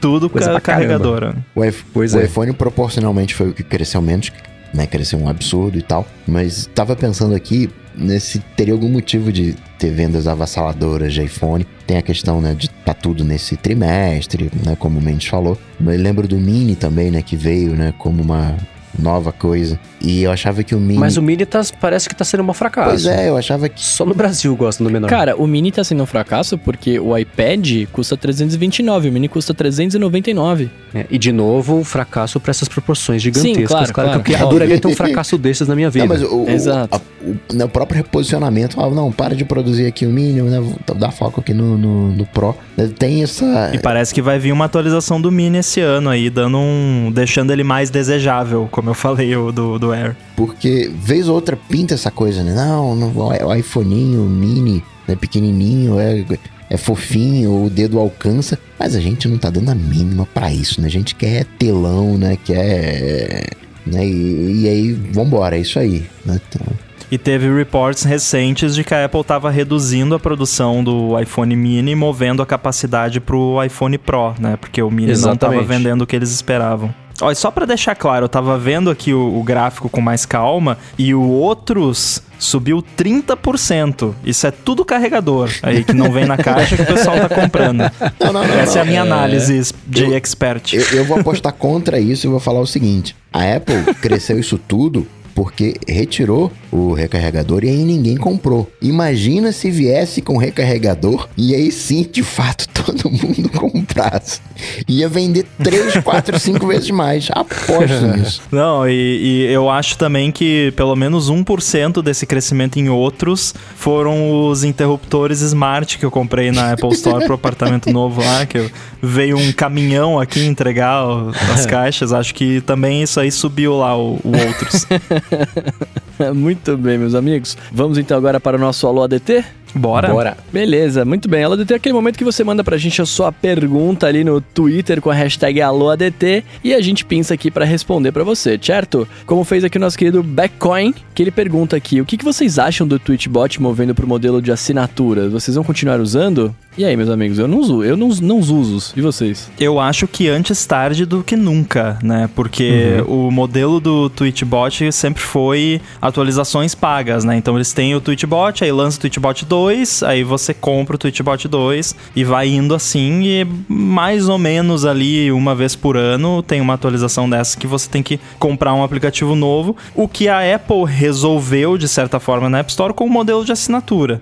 Então, eu acho que um- sendo um app que já era, de certa forma, pago por ano, como o Twitchbot, faz todo sentido o modelo de assinatura. Eu só acho a assinatura dele muito barata, porque eu acho 6 dólares por ano para um aplicativo do nível do Twitchbot. Eu gostaria de ter uma opção de dar mais dinheiro para eles, porque eu acho 6 muito pouco. O que, que você tem hoje em dia que é 50 centavos de dólar por mês, né? Não é, É, muita então. coisa. Em real são 25 Twitchbot- reais por ano. é, eu, eu uso ele todo dia e muito, né? Eu sei que não é o caso de todo mundo, mas se você não tem esse uso, então usa o app do Twitter que é grátis, né? Mas é, eu acho 6 dólares por ano muito barato. Acho que tinha que ser mais cara essa assinatura. É, eu sou exatamente do mesmo jeito. O meu iPhone, ele é primeiro um Twitchbot player e depois o resto todo. Então, por mais caro que as pessoas possam achar que é, no meu uso são cen- centavos de centésimos de centavos por dia. Então, pra mim, é, se mantém. E que bom, assim, ao invés de eles lançarem uma versão nova todo ano e eles terem uma assinatura de chiadeira todo ano, pronto, vira assinatura logo, que já era assim, de qualquer jeito. É, Eles vão ter acesso às coisas novas, que pra ser muito sincero, pra mim não fazem a menor falta. Notificação, não tenho nenhuma. nem eu. Enquetes, hum, dane-se. O que, que é outro? Twitter Cards, não sei nem o que, que é isso. Ah, tem enquete Isso- agora? Isso, isso eu acho Tem. útil. Tem, porque tem. porque volta e meia aparece uma, eu quero participar ou ver, e aí eu tenho que abrir no Twitter. Então isso eu já gostei. Aham. Não, vou- É, então eu vejo uma, eu percebo que é uma enquete e, e tá, aí eu continuo scrollando. A- a- agora vamos, já que vocês já teceram os elogios, vamos por um, colocar um outro lado. Fazendo ressalva que desenvolvedor precisa de dinheiro, sim.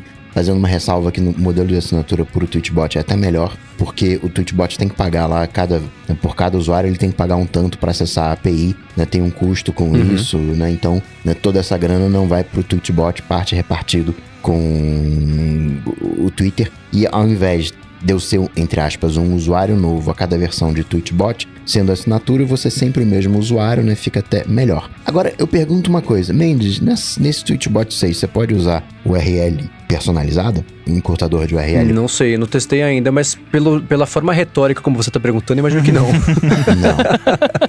Né, Esse é o meu grande problema com o Twitchbot. Vai passando o É. tempo, ele vai retirando funcionalidade. Tudo bem, porque agora está implementando o- a versão 2 da API do Twitter e não tem como você usar um encurtador de URL. Entretanto, mas aí a culpa então é do Twitter. Ent- Então, nesse caso em específico, mas desde o Twitchbot 3, ele lança a 4 e ele perde coisas da versão anterior. Ele sempre lança coisas. O Twitchbot 6, tudo bem que tem enquete, né? Mas ele essencialmente é o mesmo do Twitchbot 3. Eu não vejo motivo para sair do 3. Eu fui do 3 pro 4 porque go- gosto do Twitchbot. Fui do 4 pro 5 porque gosto do, do Twitchbot. Mas agora eu vou do, do, do, do 5 pro 6, vou ter que pagar, vou perder as minhas funcionalidades, vou ganhar uns negócios que eu não uso para ser uma coisa que tem. Claro que o desen- cada nova versão o desenvolvedor trabalha. Ah, não, agora não vai ser um preto absoluto, agora vai ser um preto grafite. Ah, agora eu vou mudar o ícone. Tudo isso é muito legal, é onde ele tá aplicando o tempo dele e né, ganha dinheiro por causa disso. Mas em termos de ganhos práticos, Eu vou falar uma coisa que pode ser surpreendente. Eu concordo com você, Coca. E o único motivo de todas as vezes que eu comprei o Twitchbot do ano, né? É tipo carro, né? Vou trocar de carro, vou trocar de Twitchbot esse ano.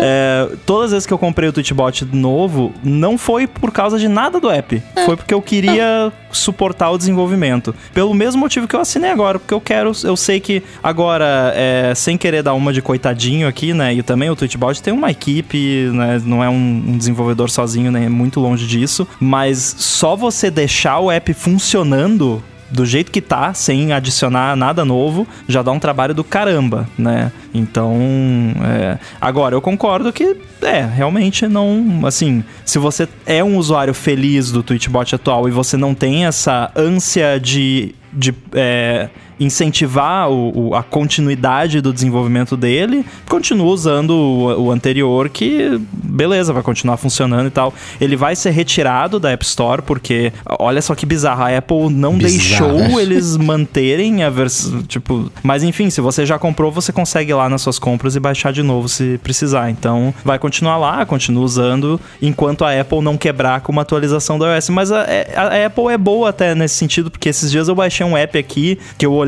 na, nas notas lá, ele não era atualizado há quatro anos e funciona ainda no iOS 14, então, né? Mas tem uma coisa que eu falei, isso aí é uma limitação do Twitter.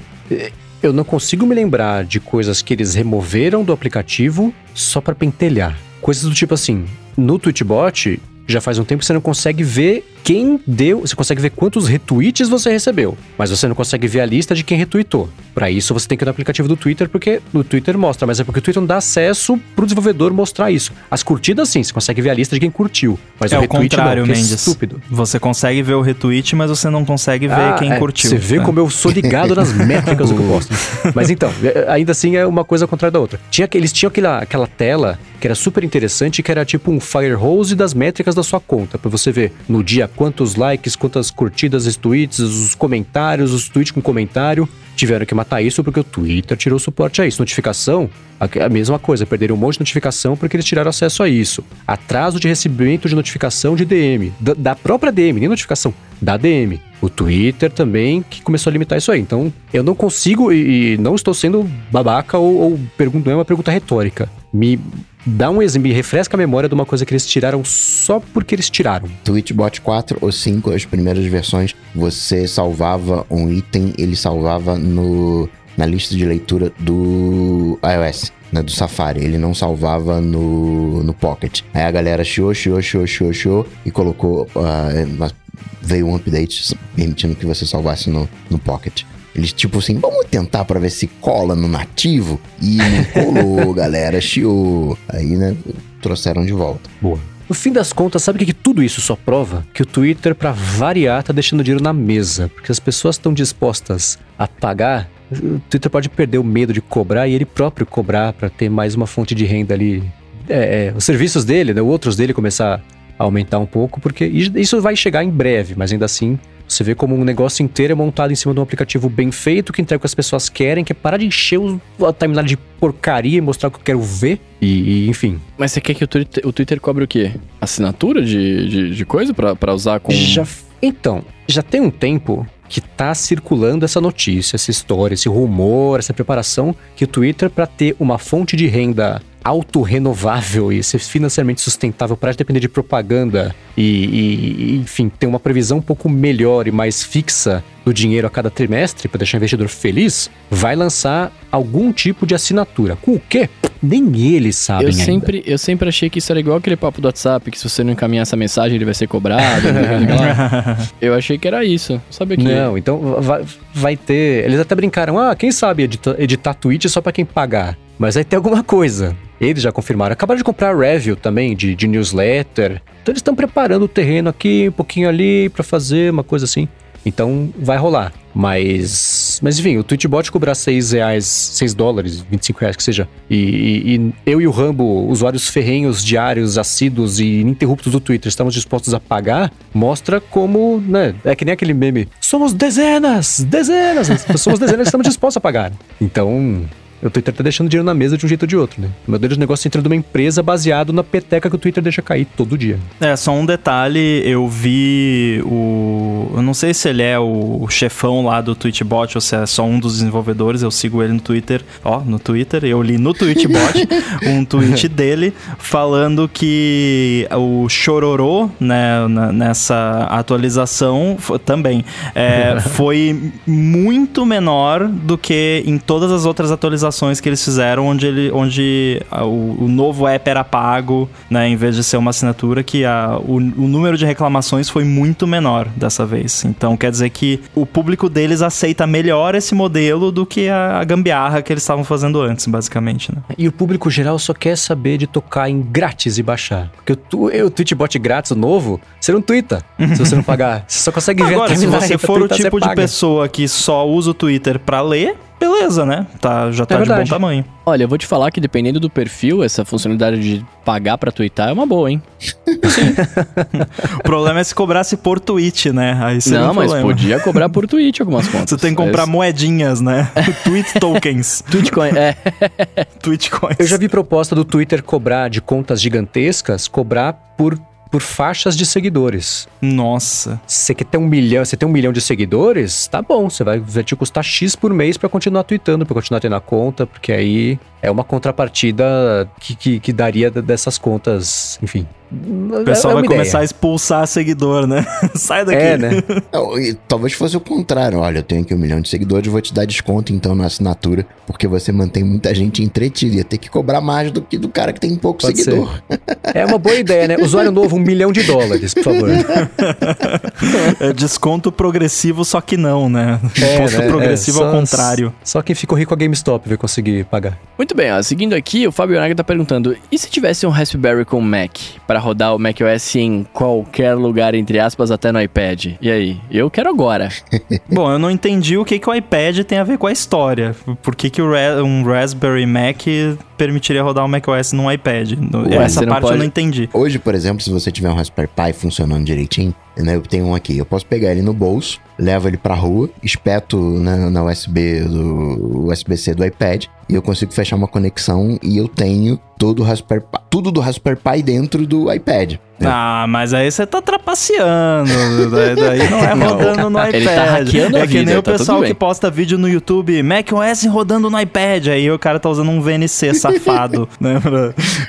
Mas eu- Mas, ah, não, tô- nesse ponto eu entendi. Seria o, o iPad faria vezes de tela, fonte e teclado do, do, do Raspberry Pi. Ele se fosse, Ah, Aí eu vi vantagem. se fosse um macOS. Não, eu acharia muito legal. Eu acharia muito, muito bacana. Até acho que o Steve Troughton Smith tweetou essa semana é, que ele gostaria de ver algo do tipo e eu também adoraria, porque é um form factor muito legal pra quem é maker, né? Pra quem gosta de criar coisinhas e fazer automações e, e coisas do tipo. E pra quem já é programador para as plataformas da Apple, você se sente um pouco ao mesmo tempo que é interessante, é divertido, porque é uma coisa nova e diferente, e limitações também são divertidas até certo ponto, você se sente um pouco limitado quando você vai trabalhar com uma coisa como o Raspberry Pi, porque eu sei fazer interfaces lindas, maravilhosas, animadas no iOS, no Mac e tudo mais, mas eu não sei fazer no Linux que roda no Raspberry Pi, então fica uma coisa meio, né, meio tosquinha. É, então, se eu pudesse usar o SwiftUI para fazer uma interface pro meu ar-condicionado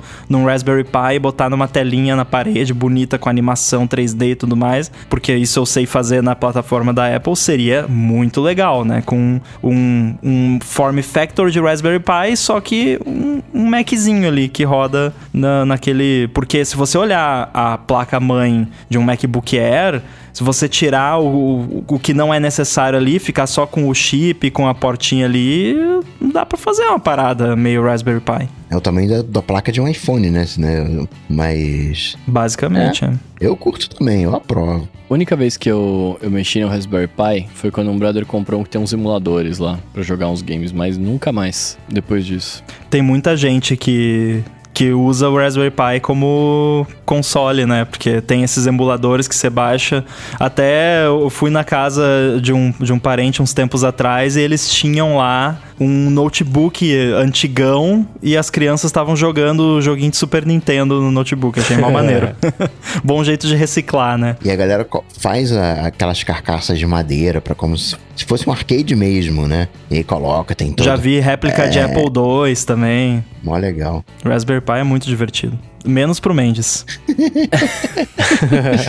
Tô só absorvendo e aprendendo aqui. Justo. E muito bem, para finalizarmos o podcast hoje, uh, o Thales Ribeiro pergunta pra gente assim, ó. Vocês acham possível em um futuro próximo um iOS e o Android completamente na nuvem? Uh, aí como o Shadow PC para Windows, seria um sistema mobile na nuvem, permitindo assim hardwares menos potentes rodando grandes aplicações, viabilizando um óculos de realidade aumentada, por exemplo. Que é o que a gente comentou lá em cima, né? Na verdade, quando a gente tá falando do headset. De novo, eu não entendo por que, que uma coisa leva a outra. O que, que tem a ver o, o a nuvem com o óculos. Mas, mas enfim, é, eu não vejo isso porque isso é mais uma daquelas coisas que, desde que eu acompanho tecnologia, todo mundo fala: não, no ano que vem vai ser tudo na nuvem, né? Que nem o ano do podcast no Brasil. Não, daqui a pouco vai ser tudo na nuvem. Você não vai mais precisar ter um computador, você vai ter só uma tela, que é basicamente voltando para os anos 80, né? Que as pessoas tinham só o terminal e acessavam o mainframe, né? É, eu não, não vejo isso acontecendo num futuro próximo e nem mesmo num futuro distante. Eu acho que a nuvem tenha, é, é usada para o que a nuvem serve. Lembrando também que a nuvem nada mais é do que o computador de outra pessoa, né? Outro computador na, que está na internet. É, e eu acho que ela serve para certas coisas, mas não adianta. Tem certas coisas que você tem que fazer localmente. E uma das tarefas mais pesadas hoje em dia de você fazer é você pegar uma porção de pixels e pintar na tela. E isso você não consegue resolver na nuvem. Você consegue resolver a renderização e tudo mais, mas você pintar pixels na tela em a 60 ou 120 Hz continua precisando de um processador decente com uma GPU e tudo mais. Então, sei lá, eu não, eu não vejo isso sendo viável. E tem a questão de privacidade e segurança também, né? Hoje tem um, um conceito que é o de computação de borda, né? Computing Edge e. Ah, eu uso isso para os meus servidores e é uma delícia. É, guardando muitas devidas proporções e exagerando bastante, é como se você tivesse um servidor do Facebook na antena de celular ali na rua, de tal maneira que quando eu faço um upload de uma foto de qualquer coisa, eu tô fazendo um upload para antena, para o computador que tá no pé da antena. E é muito rápido fazer isso. É processado tudo ali, e aí eu olho minha timeline, já tá com a minha foto, acho que foi, né, tudo rápido. Só que aquilo dali vai sincronizar, né, com calma depois, né, e vai espalhar para a timeline das pessoas. Primeiro o Brasil, depois É, o seu o amigo que também tá em São Paulo vai ver a sua foto imediatamente, o seu amigo que tá na Rússia vai ver a foto daqui 10 minutos. Aqui é como se fosse, né, prefeitos práticos, é, né? Não, é, é mais rápido né, do que isso, né? O 10 minutos é um exagero. Então tem o... As coisas, elas estão se fundindo, né? A gente tem o Stadia, né, que você falou, né, de, de pintar o, o pixel, mas o Stadia basicamente pinta pixel, né? A, a coisa vai lá e o vai lá não significa que tá sendo processado na Rússia, ou, não, tá sendo processado na antena de celular ali, num servidor próximo né, nosso e, e, e devolve tenha. Acho que tem algumas coisas que sim tem que ser feitas no sistema operacional, né, na, no, na máquina ali, no, no, no, silício. Mas muitas das coisas que a gente faz hoje já estão na nuvem. Né? Os aplicativos em si, né, o, o, o Facebook, não que o Facebook seja complicado, mas o, o que o Facebook faz está na nuvem, né? Muito do processamento das coisas, a timeline, né? já é uma coisa na nuvem, né? A gente tem muito aplicativo, né? o próprio Tweetbot, na verdade, é um visualizador, é um player de uma coisa que está na nuvem. Então acho que tem um, uma. É, eu, eu, não consigo imaginar um, o iOS por completo rodando na nuvem, mas acho que tem um. Tem ali uma. uma, uma, uma né? Uma aproximação acontecendo. Acho que uma forma simples de explicar isso é que isso já aconteceu, na verdade, né? Com isso que você acabou de falar, o, o Twitchbot é um player para uma coisa que está na nuvem. Ele baixa as coisas lá do Twitter e, e, e pinta na sua tela. É, mas o aplicativo continua rodando no seu aparelho, mas é óbvio que ele sem os servidores do Twitter ele não serve para nada, né? Basicamente. E isso é o caso de da maioria dos aplicativos, eu diria. É, então, sim, de certa forma forma, então isso já aconteceu. Eu, eu, mas eu também não acredito que vai rolar uma migração 100% completa de tudo, que não vai mais ter, não precisa mais ter chip no seu celular, vai ser tudo na, não, não, acho que não vamos chegar lá. Agora esse lance do da computação de borda é muito maneiro. É, é porque a gente finalmente descobriu que não tem como vencer a velocidade da luz, né? Então você. Como que a gente faz isso aqui ficar mais rápido? Porque quando você, né, quando a internet não era rápida como é hoje, uma latência de dois segundos era ok, né? Porque, é, whatever, tá, tá, vai, vai ser lento do mesmo, então, né, não tem problema. Agora, agora que é tudo muito rápido, como que a gente consegue eliminar 50 milissegundos dessa, desse request aqui até chegar a resposta? E é isso que tá se resolvendo vendo agora. É, é por isso que o meu site é tão rápido, ramble.codes lá, porque o meu site não, ele não tem um servidor, ele fica na, na antena, como, como o Coca mencionou ali. Isso, isso é bem legal mesmo. Muito bem, se você quiser ver os links de tudo que a gente comentou, vão estar aqui na descrição para você. Queria agradecer aos meus colegas de mesa aqui pelo bate-papo de hoje, agradecer também a galera que nos apoia lá em apoia.se barra área de transferência e picpay.me barra área de transferência. Muito obrigado, meus amigos. Se você não nos apoia ainda, não nos PicPaga, vai lá, cara, vai lá, ajuda a gente aqui, deixa ali os seus, seus dinheirinhos para nós, que ajuda muito a gente. Queria recomendar também você a ouvir outros podcasts, né, que estamos falando aqui há algumas semanas e talvez é o ano do podcast.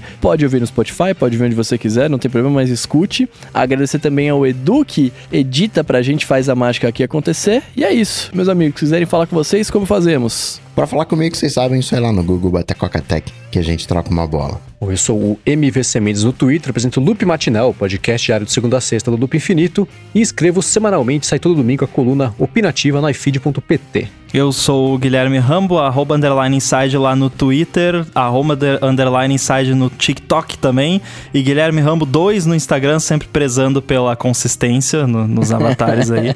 e também tá, tô lá no 9to5mac.com com o Stack Trace. Até a próxima. Maravilha, eu sou arroba Bruno underline Casemiro no Twitter, no Instagram e no TikTok mais próximo de você. E é isso, tudo dito e posto, a gente volta na semana que vem. Valeu! Falou! Valeu. Tchau, tchau. Valeu!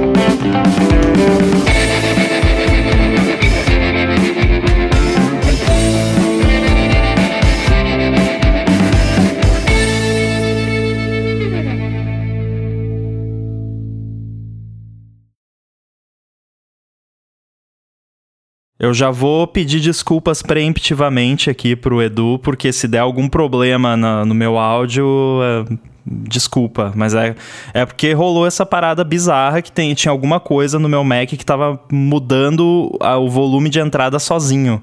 E eu não sei, não descobri até agora o que é. Acho que o Coca instalou alguma automação aqui, não- sei.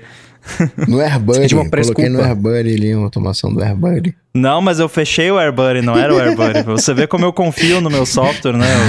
Eu fui lá e fechei. Primeiro culpado, né? A gente mesmo. Deixa eu fechar esse negócio aqui. Vai que... Engraçado assim, todo mundo que faz um aplicativo para Mac sabe todos os problemas bizarros que podem acontecer num Mac, porque quando eu quando eu recebo mensagem de suporte e tal, muitas vezes vem coisa assim, tipo, ah, a tela do meu Mac ficou cinza. Depois que eu instalei o AirBuddy. E não tem nada a ver com o AirBuddy. É que a, a última coisa que a pessoa instalou foi o AirBuddy. E aí. E eu sei de outros desenvolvedores que fazem coisa pra Mac também. Que, é, tipo, a, a pessoa acha que a última coisa que ela instalou é que É. nem quando você. Instalei Né? o AirBuddy e queimou minha geladeira. É, ou, ou você, sei lá, passa o dia inteiro comendo besteira, tomando álcool e coisa, aí come um chocolatinho de noite, passa mal, ih, esse chocolate que eu comi. né? É. bem isso, né? Mas é engraçado. Então eu fico sabendo de todas as maluquices que acontecem. Nossa, tem cada problema maluco que acontece. É tipo... Que- Caraca, eu bebi Coca-Cola todo dia e não peguei Covid. Logo... É, Pode ser a cura, hein? correlação, né? Não, e com esse lance do, do Mac M1 ter problema de Bluetooth, que é problema de software que a Apple vai corrigir com atualização e tal, é, eu me ferrei bastante com isso, porque o AirBuddy justamente mexe com Bluetooth, Bluetooth. né? Aí a pessoa compra um Mac M1, instala o AirBuddy e acha que tá tendo problema com Bluetooth por causa do AirBuddy. Eu falo, não, faz o seguinte, desativa o AirBuddy, deixa desativado por um dia e vê se resolve. E não resolve, porque é um problema do, do Mac mesmo. Tem- muita gente que tá tendo problema com alguns modelos específicos de mouse no- nos Macs M1. Como eu não uso mouse no, no Mac M1, eu não percebi, eu só uso o trackpad mesmo. Uma vez eu fui, no, eu fui no banco e aí eu fui na gerência e pedi um novo cartão. Só que depois disso eu ia fazer um saque. Aí eu fui lá pro caixa fazer o saque. E como eu tinha pedido um novo cartão, a minha conta estava meio que bloqueada no negócio. Aí o cara falou: caramba, e agora não, tua conta tá bloqueada aqui e tal, não sei o quê. Aí tem um, um, um jeito onde você vai numa opção lá, que não sei o que, que você libera o cartão, mesmo sem o cartão ter sido enviado, mesmo sem um cliente autorizar que você. É um bug que tem no sistema, mas que eles usam nesses casos em que precisa.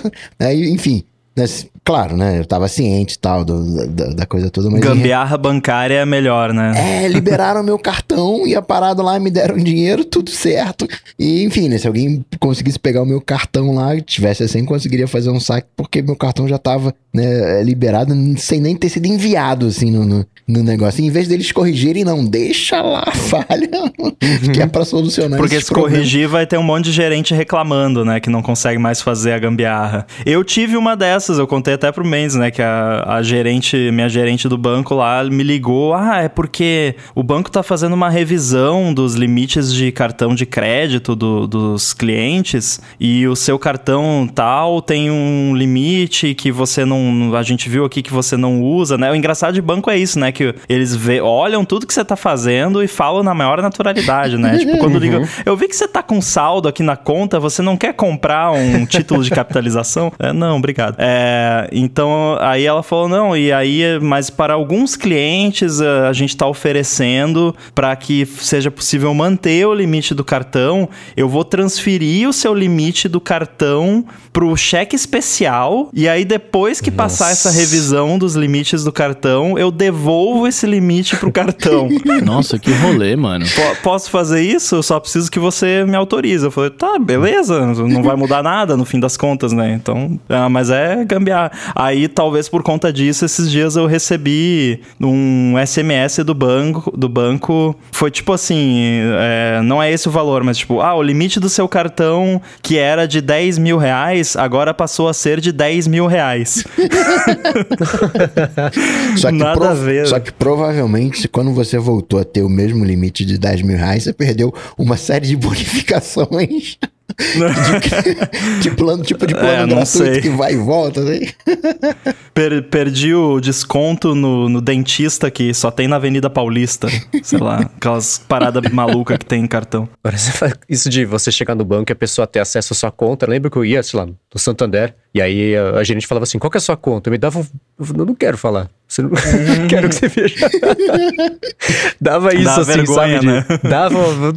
meu intuito, meu impulso falando: não, não, não, deixa. Aliás, eu liguei, eu cancelei minha conta do Santander, né? Eu liguei lá no, no serviço de cancelamento ao cliente. Aí. Serviço de cancelamento ao cliente. Eles vão, vão te chamar. O CPF. Vão, vão te cancelar no Twitter. É. Aí foi engraçado que, ah, por que você tá cancelando? Eu falei de um jeito bonitinho que o banco não presta. Aí ela, a mulher falou assim: ah, é, tá, é, é, se você quiser, eu tenho aqui uma conta que não tem taxa nenhuma, mas aí você tem limite de, tipo, um saque por mês e meia transferência por mês. Ela falou assim: você não vai querer, né? Eu falei: não, não vou querer. ah, então tá. Nossa, essa foi direta, né? Você não vai querer. Foi, é, você não vai querer, né? Nossa, já esses ligada, né? scripts é que são ser. um, saco, né? É Vai, são, incrível. Cancelar essas coisas é. Agora, o Pix tem sido uma mão na roda com o esquema da minha reforma lá, porque eu tô pagando muito fornecedor, tudo por transferência. E, nossa, o Pix é muito bom pra fazer isso. Que aí você chega lá, a maioria já, o CNPJ ou o CPF já é a, o- a chave do Pix. Ou então, se não, você bota agência conta e vai. Nossa, é muito bom. É, eu fiz um Pix pra mim mesmo, né? Pra transferir a conta, que o dinheiro que tava no Santander pra conta nova. Aí eu peguei a- somatória do dinheiro, tudo que tava lá. A hora que eu ia dar o, o- apertar ali pra fazer transferência, eu falei, putz, peraí, deixa eu fazer um teste. Aí eu transferi um centavo, foi, funcionou. Aí eu transferi todo o resto só pra garantir, né? Teve um bug que você me mandou a notícia, foi no Itaú, que tava Nossa, fazendo cara, transferência em Itaú. dobro. o Itaú transferiu mais de um milhão de reais em dobro. Aí tá Pior que é o processando os meu bancos banco, agora. né? O banco que eu tava fazendo transferência com Pix a Então, rodo. Ó o risco. Não, o, o bom Aí é então que não... foi bater na porta dos bancos todos, o banco falou, cara, nada que a gente possa fazer. Você deu dinheiro pro cliente, vai cobrar dele se quiser, porque a gente vai fazer nada. Ele tá processando os bancos agora Mas pra o pegar dinheiro, de volta o dinheiro eu vou mais. confessar que eu não li a, a notícia. O dinheiro em dobro, então, não saía da conta de quem mandou. Eles saía só o valor, Não. mas eles transferiam o dobro. Isso, é. Nossa. Black Friday, mano. Meu Deus. Foi o Pipix.